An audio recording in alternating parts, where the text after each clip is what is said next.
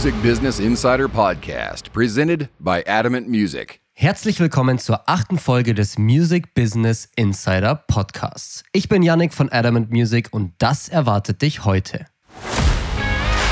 Spotify startet die vielversprechende App Green Room und könnte damit alles verändern. Was macht eigentlich ein Booker? Dein wöchentlicher Tipp.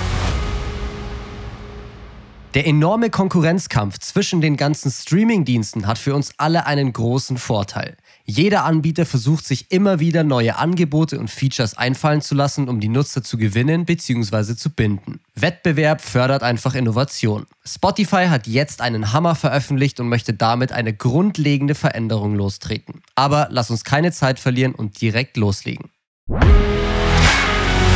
Insider Update.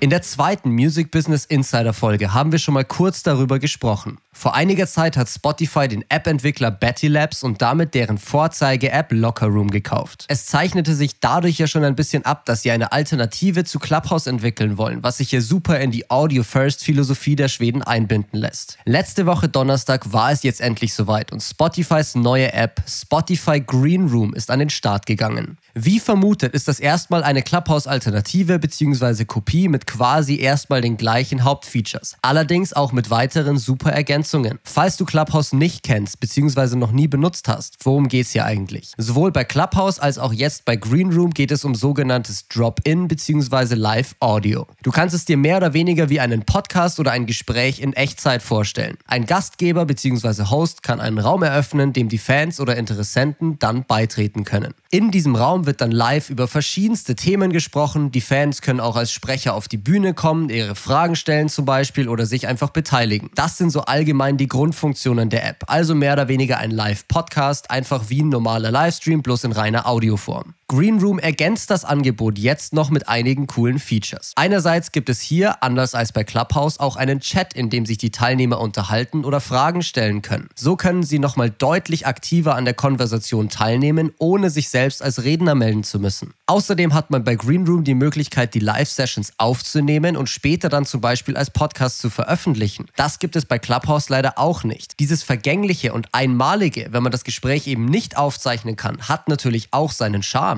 Aber es ist doch immer schade, wenn total interessante Unterhaltungen dann für immer verloren sind. Mit den Aufnahmen hat man aber super, mit den Aufnahmen hat man jetzt aber super Content für später, egal ob als Podcast oder natürlich auch auf Social Media. Darüber hinaus wird es bald einen sogenannten Creator Fund von Spotify geben, wodurch Creator diese Sessions dann auch monetarisieren können. Je erfolgreicher und beliebter der Content, der Creator bzw die Räume auf Green Room sind, desto mehr Geld bekommen sie auch. Das ist aber vorerst nur in den USA verfügbar. So viel jetzt erstmal zum aktuellen Stand der App. Du kannst sie dir jetzt sowohl für iOS als auch für Android runterladen und dich einfach mit deinem Spotify-Account anmelden. Was bedeutet das jetzt aber für die Zukunft? Welche Anwendungsgebiete und weiteren Features könnte ich mir persönlich vorstellen? Wie ich es schon mal gesagt habe, finde ich diese App eine super Ergänzung für Spotifys Angebot. Erst Musik, dann Podcasts und jetzt auch noch Live-Audio. Das ist einfach ein konsequenter Schritt, der für mich sehr viel Sinn macht. Jetzt ist die Hauptaufgabe der Schweden, die App unter die Leute zu bringen und interessante Inhalte zu fördern. Der Nachteil an Live-Audio ist ja, dass es wahrscheinlich Hochzeiten und auch wieder Tiefphasen geben wird. Sonntag 20 Uhr ist vielleicht alles brechend voll, super viele Räume,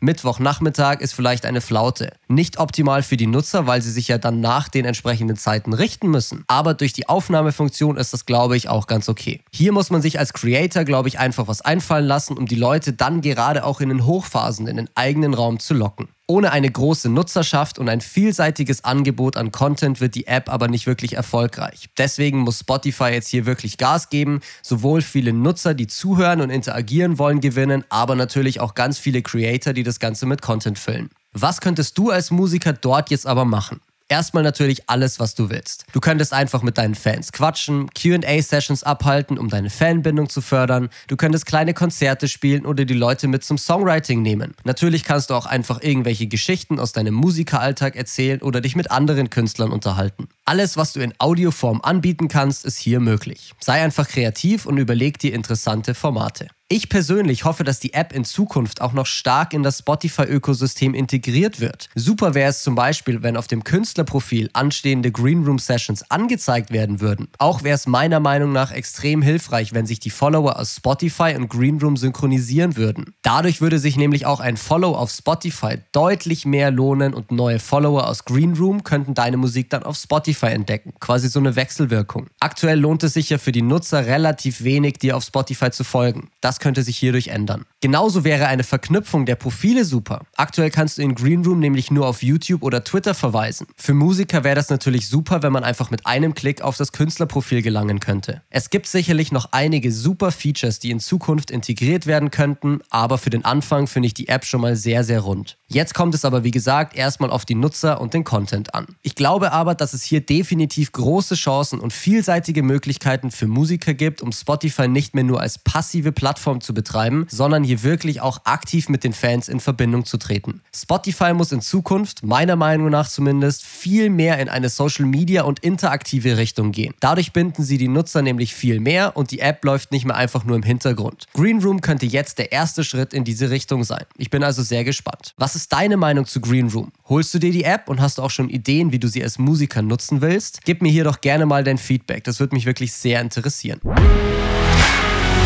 Insider 101.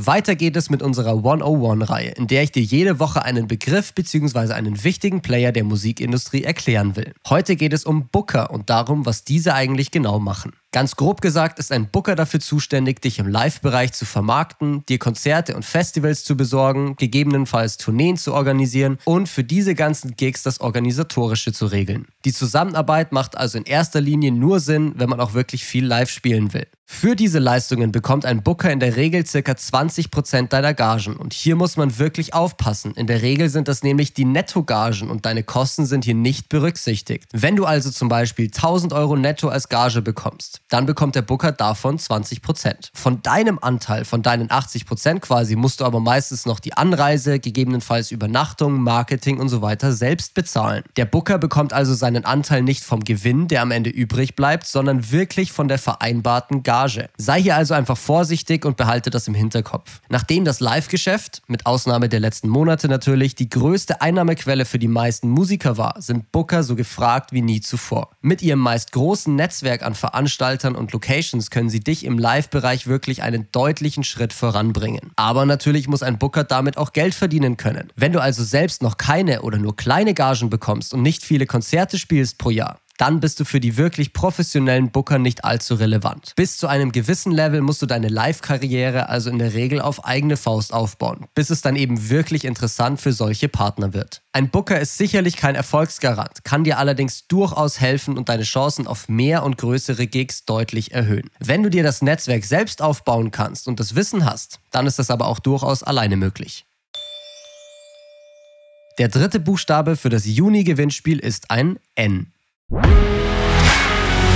Insider-Tipp. Wie immer gibt es jetzt noch einen wöchentlichen Tipp für dich. Heute mit dem Grundsatz 50-50, Kunst und Business. Was meine ich damit? Eine super Faustregel für die Aufteilung deines Budgets ist 50% Kunst und 50% Business. Der Bereich Kunst umfasst zum Beispiel die Produktion deiner Musik oder allgemein gesagt deines Produktes.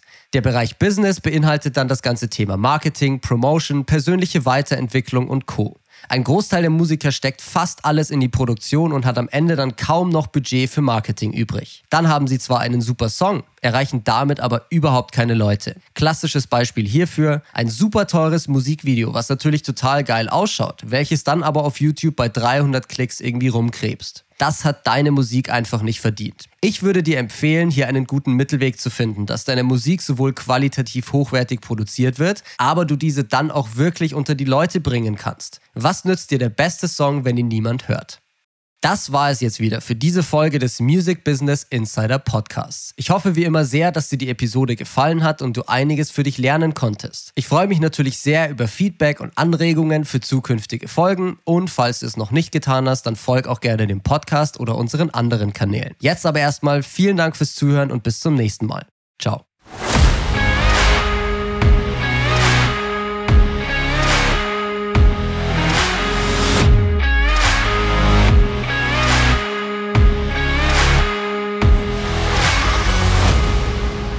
Music Business Insider Podcast, presented by Adamant Music.